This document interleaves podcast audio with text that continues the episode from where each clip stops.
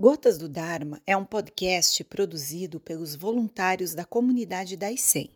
As perguntas a seguir são feitas por alunos durante as práticas virtuais. Mestre, no Sutra da Plataforma que o senhor traduziu, existe um termo denominado vacuidade da indiferença.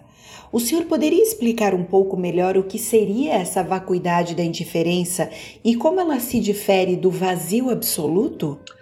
Essa é uma questão profundíssima. E talvez praticantes aqui que sejam ainda iniciantes, é, eu vou tentar ao máximo manter uma linguagem que possa ser acessível. O Sutra do Huineng é um sutra é um compêndio de textos desse grande mestre Zen, é, que foi é, a partir do século VII depois de Cristo. É, mais à frente no tempo, esses, esses, essas palestras, esses ensinos de Huinen foram é, ajuntados e tornados um livro. E Huineng, nessas, nesses ensinamentos, ele apresenta conceitos bastante profundos. Nesse caso específico, por vacuidade da indiferença, vocês entendam a equanimidade, que é a capacidade de uma mente contemplativa em atingir um ponto de equilíbrio tal que ela se mantém é, unânime, se mantém una na sua essência, seja em relação a qualquer coisa. É, como diz o próprio Ruineng, um pouco mais à frente, ele diz: quando vemos bondade ou maldade em outras pessoas, não somos atraídos por isso, nem repelidos por isso, nem ficamos apegados a isso. Por, pela indiferença, pelo termo indiferença, o que, se diz, o que se quer dizer é isso: uma mente que é equânime. Ela trabalha num estado em que ela se mantém em absoluto é, estado de samatha. Samatha é o termo sânscrito que significa paciência, calma. A mente não se perde nem para um lado, nem para o outro, e nem se prende a qualquer lado. E, eu diria mais, a mente equânime também não finge que não se importa nem pelo lado nem pelo outro. Existe a necessidade fundamental da experiência de equanimidade ser realmente pura. Porque é, é fácil você fingir que gosta ou não gosta de alguma coisa. Né? Mas a experiência de equanimidade ela é uma manifestação do que o Huineng fala nesse capítulo, que é a mente, é, a essência da mente. Quando a essência da mente, que é um conceito absoluto, não é um conceito limitado ao humano, quando a essência da mente se estabelece no, no, na percepção de um praticante, ele tem a experiência de extrema e profunda calma, balanço, equilíbrio. É uma mente que atinge essa vacuidade é, da indiferença.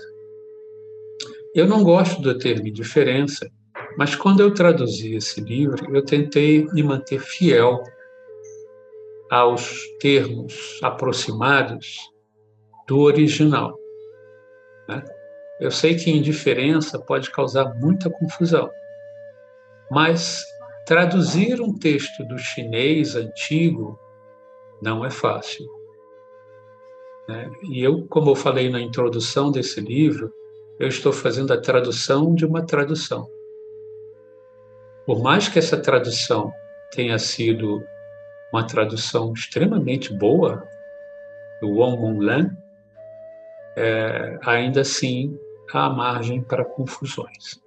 E, finalmente, em relação ao vazio absoluto, né, que é a essência da mente, segundo Ruinen, é, esse conceito ele pertence a um âmbito dos fenômenos de transcendência da existência. Como eu falei uma vez aqui, eu não gosto muito de entrar nesses conceitos, porque há o risco da gente intelectualizar demais, se perder demais em elucubrações filosóficas. Eu vou apenas dizer que, não, os dois conceitos não têm relação direta num sentido é, prático. Ah, o vazio absoluto é a própria essência da mente. E, como diz o Ruinen, a vacuidade do não vazio. Num, num, numa frase bem típica do Zen.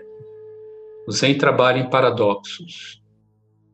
Então, a vacuidade do não vazio é um conceito que transcende a capacidade da nossa mente condicionada a abarcar.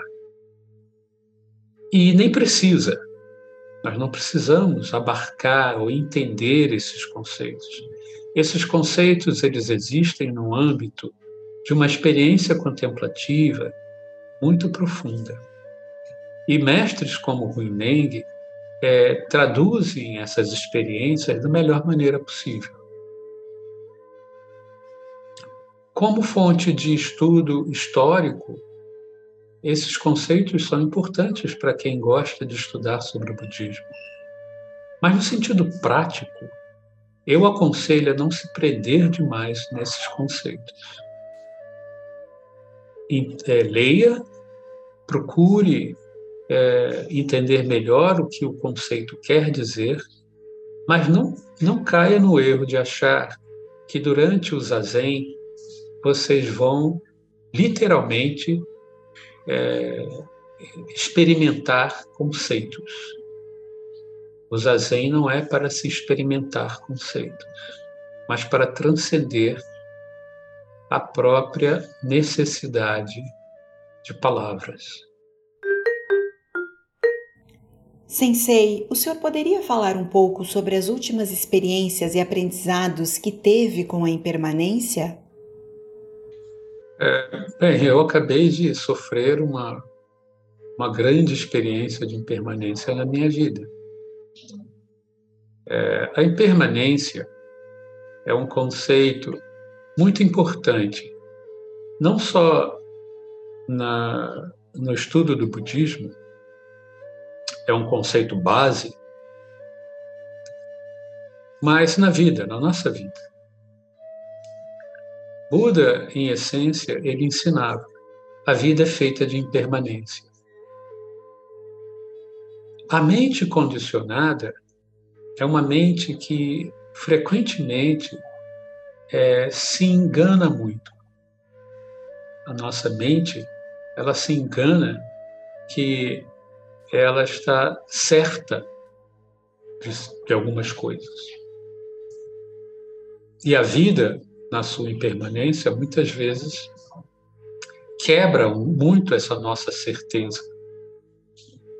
Isso é um grande ensinamento. E o praticante tem que ficar alerta para esses ensinamentos que surgem na vida e não resistir a eles.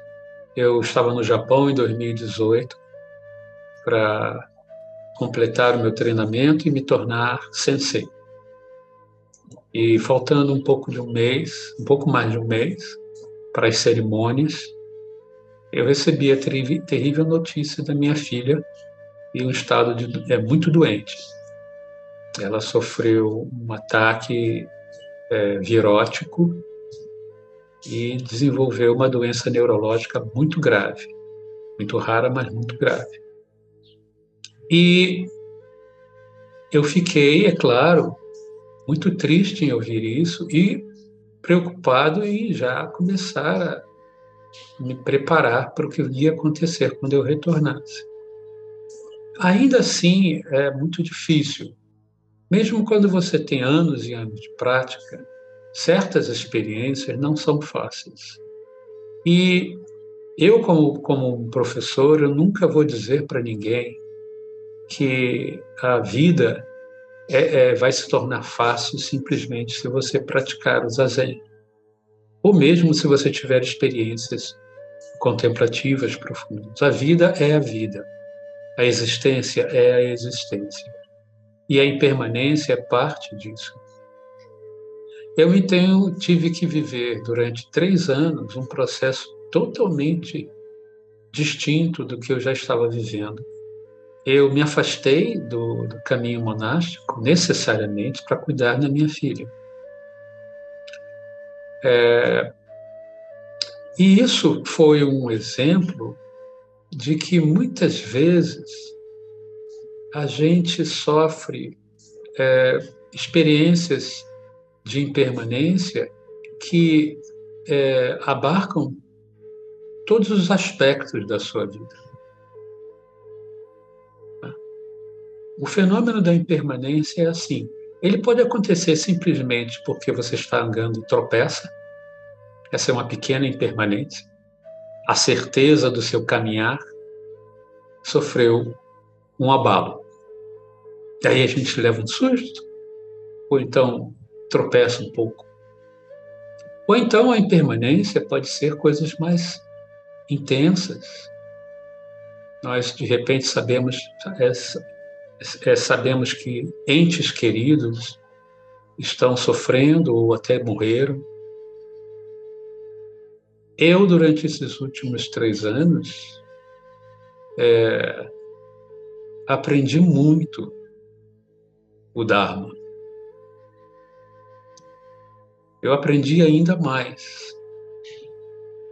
E isso, apesar das dificuldades que eu vivi nesse processo, isso, para mim, ficou.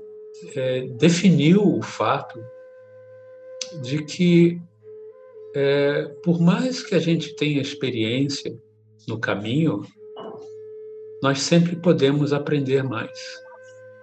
Seja um leigo, seja um monge, seja um sensei, um zenji, nós sempre podemos aprender mais. E ao longo da vida, a impermanência é algo extremamente é, importante de se colocar em mente. É como o Dogen dizia: é, não se distraia nem por um segundo. A prática no dia a dia é permanecer sempre atento às lições que o samsara, a vida, lhe oferece. A impermanência é um fenômeno que lhe dá grandes lições.